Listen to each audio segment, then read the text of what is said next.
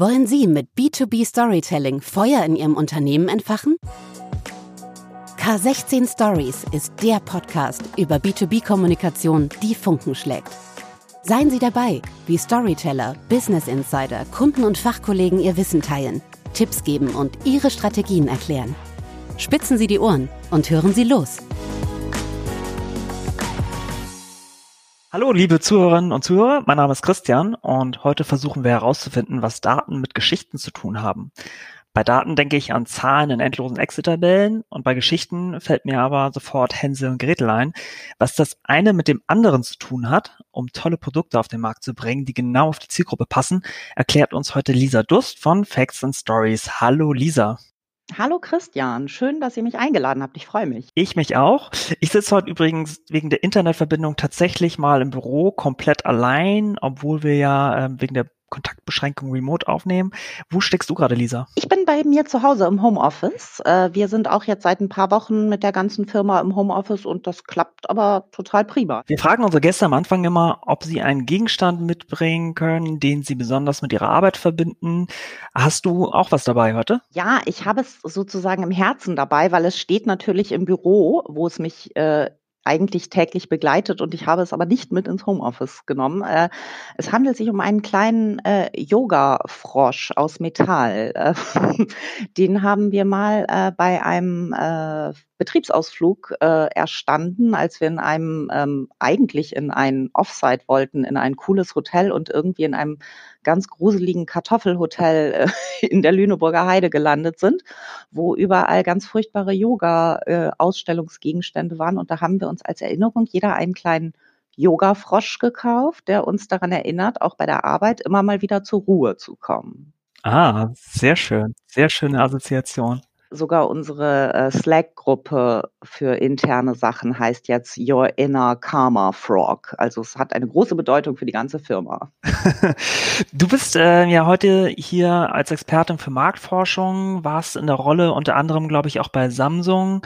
Also erzähl uns doch mal ganz kurz noch, was machst du mit deinem jetzigen Unternehmen? Unser Unternehmen heißt Facts and Stories und das ist im Prinzip auch schon das, was wir machen. Ähm, wir beraten Unternehmen äh, bei Innovationen und Kommunikation und behelfen uns dabei eigentlich immer äh, den Blick auf Daten, auf Informationen und Fakten und äh, machen daraus Geschichten im Sinne von, wir versuchen die Daten eben so umzuwandeln, dass sie bei der jeweiligen Zielgruppe optimal ankommen, optimal haften bleiben und eben auch das erreichen, was man als, als Unternehmen, äh, als Produkterfinder, als äh, Kommunikator eben bei seiner Zielgruppe erreichen möchte. Jetzt ähm, habe ich eben schon einmal gesagt, eigentlich denke ich bei Geschichten an sowas wie ähm, Hänsel und Gretel oder Märchen oder Bücher.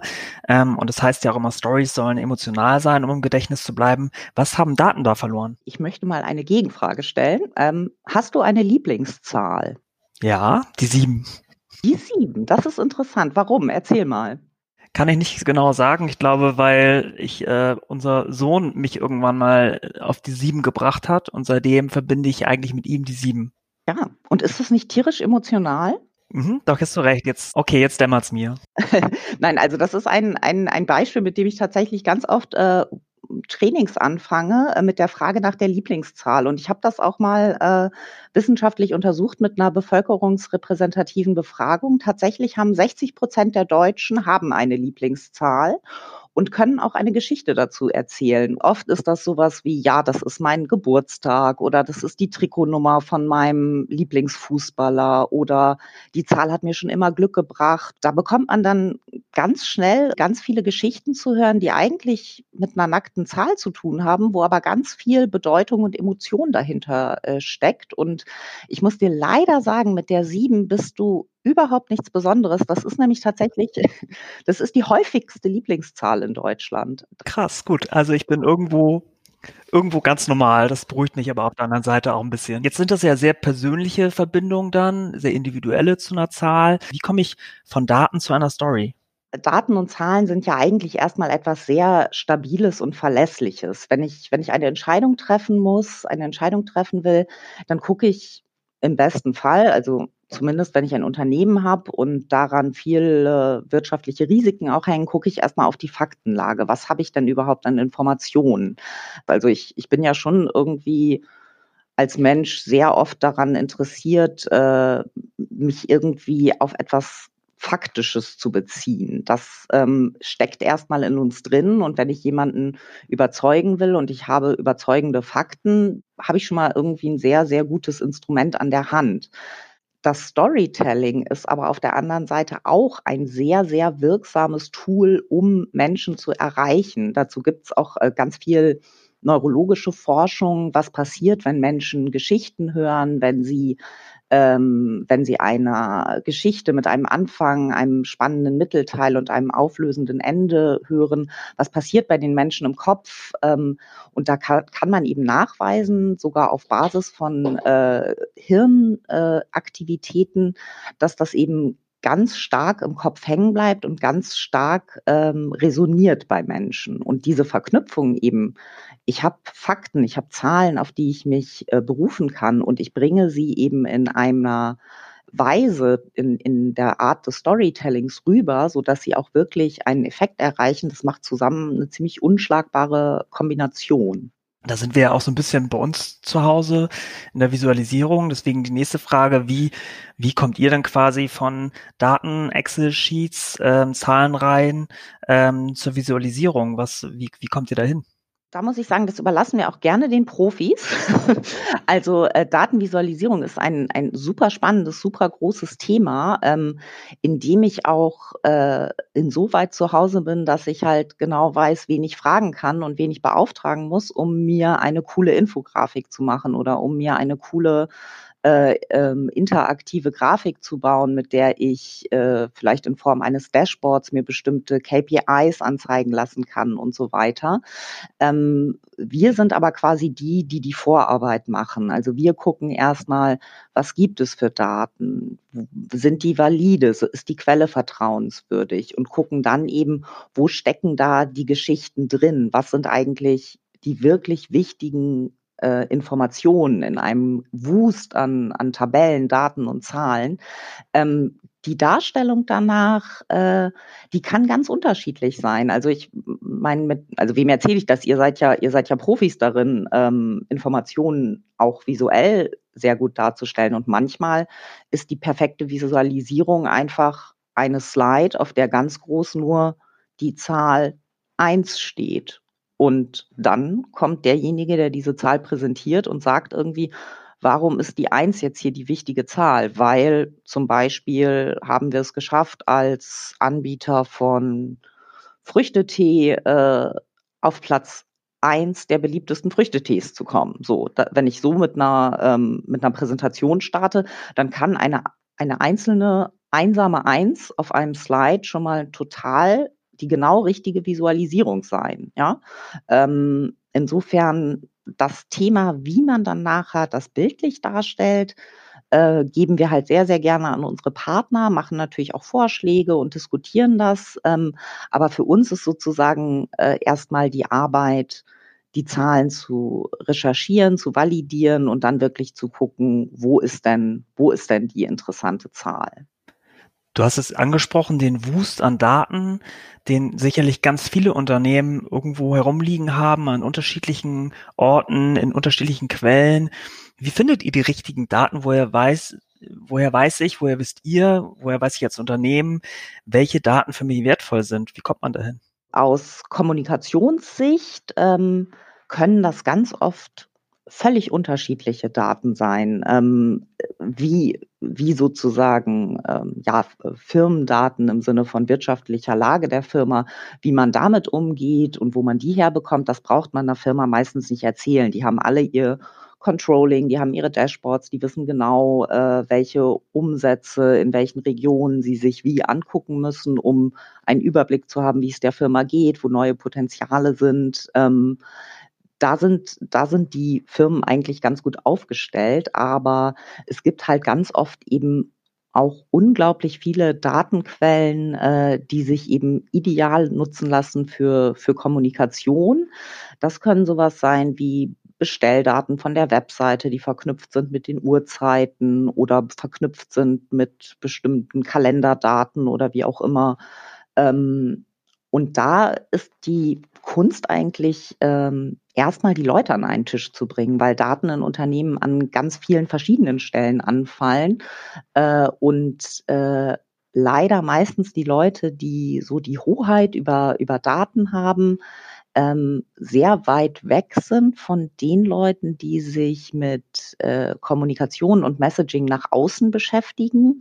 Und wenn man schafft, dass diese Leute miteinander reden und eine Sprache finden, dann können da ganz tolle Sachen äh, draus entstehen. Ähm, als Beispiel nenne ich da äh, nenne ich da sehr gerne äh, Otto, die Otto Group. Ähm, die machen ganz tolle äh, Daten-PR, also das ist quasi ein, ein spezieller Pfad von Daten-Storytelling. Wie kann ich auf Basis von Fakten und Informationen ähm, Pressearbeit machen? Und die haben es wirklich geschafft, ähm, die, die Data Cracks im Unternehmen mit den PR-Profis äh, zusammenzubringen, sich gegenseitig zu verständigen und auch gegenseitig zu informieren darüber, was haben wir gerade für Daten, wo könnten da spannende Sachen sein oder auch eben dann aus PR-Richtung, hey, wir wollen irgendwie gerne zu der und dem, zu dem und dem Thema was erzählen, ähm, könnt ihr nicht mal irgendwie da in eure Schatzkiste gucken, was da so vorliegt. Also die, äh, die sind da wirklich, ähm, wirklich ganz groß, was das Thema Daten-PR angeht. Und da liegt meines ja, also meiner Meinung nach auch der Schlüssel drin, dass man eben äh, versucht, äh, verschiedene Player im Unternehmen eben zusammenzubekommen und erstmal eine gemeinsame Sprache zu finden. Also was für einen Datenanalysten, der sich immer die Suchanfragen auf der Webseite anguckt, vielleicht erstmal irgendwie nur eine Unregelmäßigkeit oder ein blöder Ausreißer oder so ist, äh, kann eben mit dem Blick von einem PR-Experten, der eben genau weiß, ah, da haben wir jetzt total viele Trikots der isländischen Nationalmannschaft verkauft oder wurden danach gesucht. Ähm, da kann der dann vielleicht die Geschichte draus stricken. Ja, das war genau die Uhrzeit, als dieses eine Tor gefallen ist und da ist dann genau das und das passiert. Und jetzt haben wir irgendwie eine witzige Geschichte, die wir morgen auf Instagram posten können. Sowas in der Art. Und ähm, da, da ist dann eben ganz viel die Frage, wie kann man da gegenseitig kommunizieren und sich auch sensibilisieren, um solche, solche Geschichten eben zu finden. Da stelle ich mir die große Herausforderung vor. Was ist überhaupt die Ausgangsfrage, nach der ich suche? Wie bekomme ich den Ansatzpunkt? Eigentlich gibt es da genau zwei Seiten. Einmal äh, hast du sozusagen so einen explorativen Ansatz. Das heißt, du setzt dich erstmal mit deiner, sagen wir mal, es ist eine ganz normale Excel-Tabelle und du hast da drin vielleicht äh, Umsätze von deinen Kunden nach Regionen, so. Äh, und hast aber noch irgendwie gar keine besondere These oder keinen Gedanken, sondern hast einfach nur erstmal die Zahlen vor dir und äh, gehst explorativ daran im Sinne von, ich gucke jetzt mal die Daten an und lasse das auf mich wirken und gucke, was da drin ist. Und das ist dann auch wirklich keine, kein Hexenwerk. Also da brauche ich keinen crazy Algorithmus und irgendwelche super Data Freaks. Ich kann auch einfach mal total billig einen Farbfilter bei Excel darüber legen. Und dann sind die größten Zahlen dunkelgrün und die niedrigsten dunkelrot. Und dann fällt mir schon mal sofort auf, ach verrückt, an dem und dem Tag war in der Region Südwest irgendwie ein total krasser Umsatz. So. Und dann kann ich irgendwie gucken, habe ich irgendwie Hinweise darauf, was da passiert ist? Oder ist das irgendwie vielleicht auch nur ein Tippfehler gewesen, bei dem der die Daten möglicherweise noch händisch eingegeben hat. Sowas ist ja auch heute äh, leider oft noch der Fall. Ähm, und dann habe ich sozusagen diese Situation, ich lasse die Daten äh, für mich sprechen und, und habe so einen offenen Ansatz. Und das andere ist eigentlich, und das ist gerade bei Kommunikationsthemen eben offen, äh, oft der Fall, äh, dass ich ähm, mit einer These herangehe. Ne? Also dass ich schon vielleicht weiß, irgendwie, hey, ich möchte eigentlich jetzt ähm, gerne was zu Weihnachten erzählen, äh, zu unseren top verkauften Klamotten an Weihnachten. Ich bin jetzt irgendwie Zalando und möchte gucken, was haben die Leute so Weihnachten angezogen äh, oder gekauft, vielleicht als Geschenk. Äh, und äh, hätte würde gerne eine Geschichte erzählen, dass ähm, Frauen andere Farben zu Weihnachten bevorzugen als Männer oder dass Frauen andere Kleidungsstücke kaufen oder wie auch immer. Und dann habe ich ja sozusagen schon eine These und kann irgendwie mit diesen Gedanken ganz, äh, ganz gezielt äh, an meine Daten rangehen und sagen, spuck mir doch mal bitte aus die Verkäufe in der Adventszeit vom letzten Jahr äh, guck mal, ob du das nach Männern und Frauen splitten kannst und spuck mir die häufigsten Farben aus. So. Und dann kann ich halt gucken, kann ich diese Geschichte irgendwie erzählen. Also es ist quasi immer so ein bisschen die Frage, was ist zuerst da, das Datum oder die Geschichte? Aber es ist beides möglich und es kann auch beides völlig richtig sein. Also das Geheimnis ist eigentlich ein bisschen die Experten zusammen an einen Tisch zu bekommen, plus offensichtliche Daten sich anzuschauen und nach offensichtlichen Ausreißern zu suchen ähm, in dieser Runde von verschiedenen Experten und daraus kommt dann gutes Data Storytelling. Genau, also es müssen nicht unbedingt Ausreißer sein, es können ja auch bestimmte Muster sein, wenn ich irgendwie ähm, sehe, also es gab ja jetzt gerade zum Beispiel zu Beginn ähm, dieser, ähm, diese, dieser Kontaktsperre oder dieser Einschränkung des öffentlichen Lebens ähm, eine Auswertung hier in Hamburg von Hamburg Wasser äh, wo die untersucht haben, wann haben wir eigentlich den höchsten Wasserverbrauch in den Haushalten. Und da konnte man ganz klar sehen, dass sich ähm, die Phase, wo morgens sehr viel Wasser verbraucht wird, also wo die Leute geduscht haben, ähm, in ich glaube, es ging um den April, meine ich, ähm, dass sich diese Zeit nach hinten verschoben hat. Also offensichtlich duschen die Leute, duschen zwar alle noch, was schön ist, ähm, aber sie duschen alle etwas später als vorher. Und daraus wurde dann äh, in der Presse irgendwie auch sowas gemacht wie, ja, sind die Leute faul und, und stehen nicht mehr früh auf und so, fand ich ein bisschen unlogisch, weil ich meine, für die meisten Leute fällt einfach der Weg zur Arbeit weg. Äh, das heißt, dann kann man ja trotzdem um acht am Schreibtisch sitzen, wenn man erst um halb acht duscht und muss halt nicht mehr um halb sieben duschen. Aber das war zum Beispiel äh, ähm, jetzt etwas, wo es kein Ausreißer war in dem Sinne, sondern wo man einfach erkannt hat, ähm, der, der Wasserverbrauch im Tagesverlauf hat sich, hat, da hat sich der Peak einfach verschoben. Und da war eben ganz klar auch, woran, woran liegt das? Eben ja daran, dass die Leute ähm, nicht mehr so viel aus dem Haus gehen.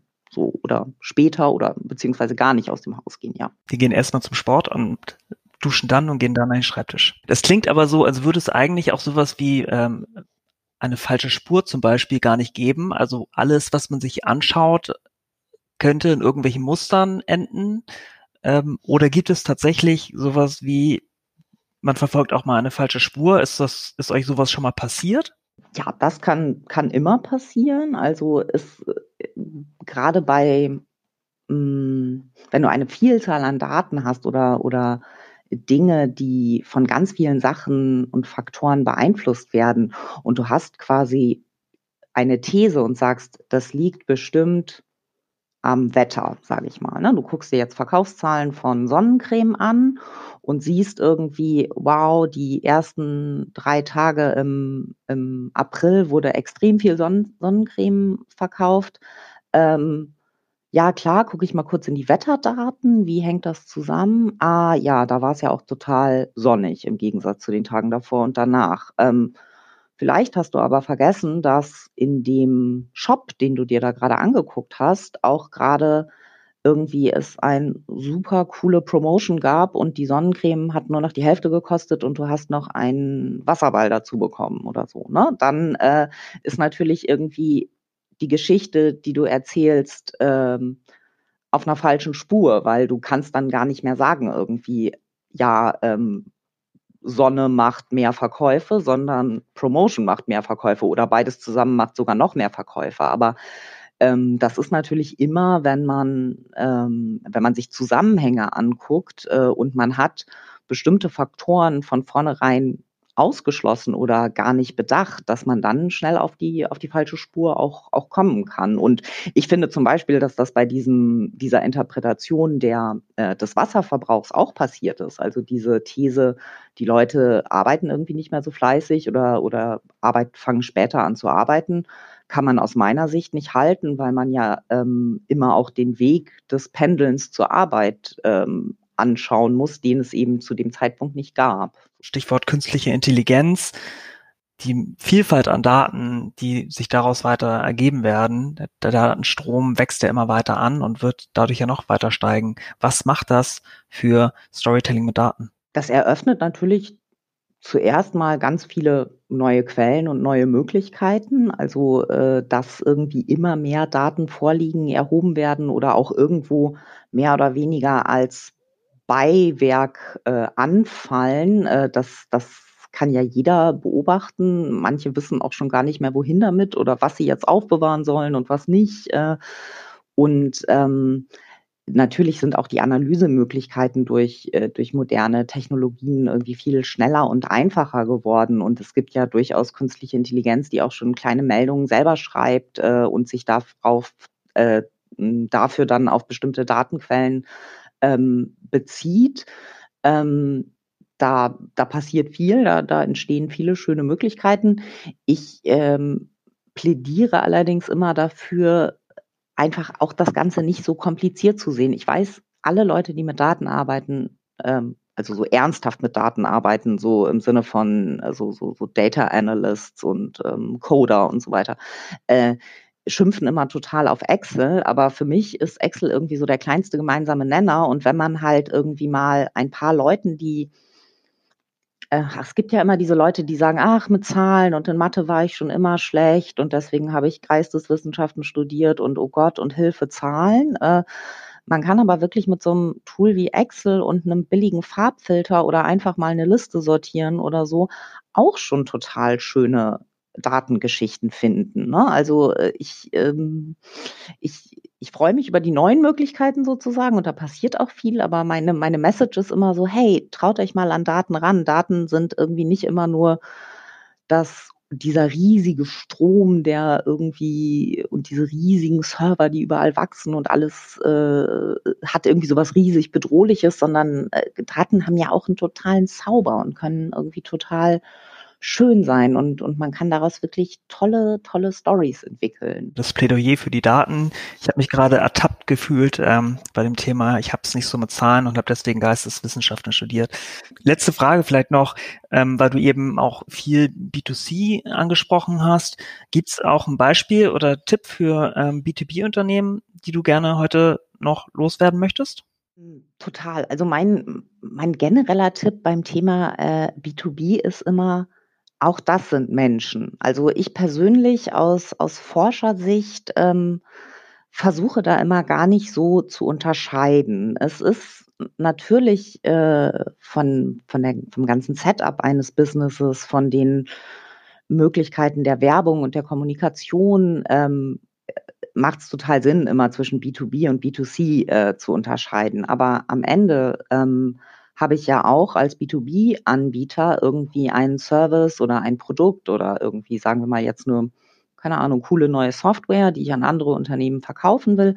Und da sitzt ja auch ein Entscheider, der ein, ein Mensch ist und den ich irgendwie erreichen muss. Und ähm, es, es geht irgendwie bei, bei all unseren äh, Innovationsthemen und Kommunikationsthemen immer äh, um, um den Mensch. Und ja, alle reden von Kundenzentriertheit, ähm, aber die wenigsten kriegen es auch wirklich gut hin. Ne? Also es geht bei, bei B2B äh, genauso wie bei B2C darum, nachher denjenigen genau zu verstehen, der dir dein Produkt ähm, abkaufen soll ne? und dem du irgendwie deine Leistung versprichst und äh, dem du die nachher auch erfüllst. Und insofern ähm, diese, diese Kombination von Zahlen und, und Daten, die bei ähm, Konsumenten total gut wirkt, die wirkt auch bei einem B2B-Entscheider total gut. Da fällt mir übrigens ein, du hast vorhin erzählt, als ich gesagt habe, ähm,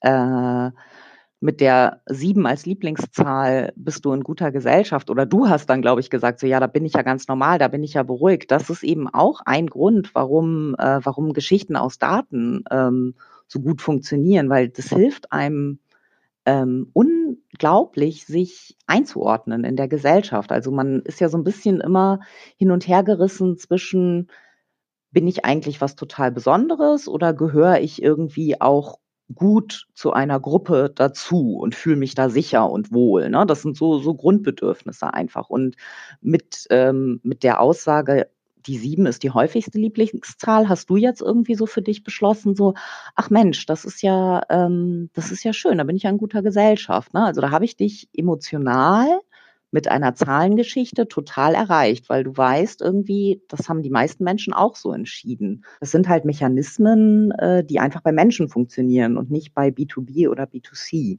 super spannend und man merkt deinen plastischen Beispielen und deiner Beschreibung den Enthusiasmus an für Daten, für Konsumentenforschung. Ich finde das sehr eindrucksvoll, was du uns heute erzählt hast, vor allem wie du es erzählt hast. Ich betrachte Zahlen jetzt ein wenig anders und danke mich ganz herzlich für das Gespräch, Lisa. Es war sehr schön, mit dir zu sprechen, von dir zu hören. Und natürlich danke ich auch allen Zuhörern und Zuhörerinnen. K16 Stories. B2B-Kommunikation, die Funken schlägt. Produziert von Studio 36.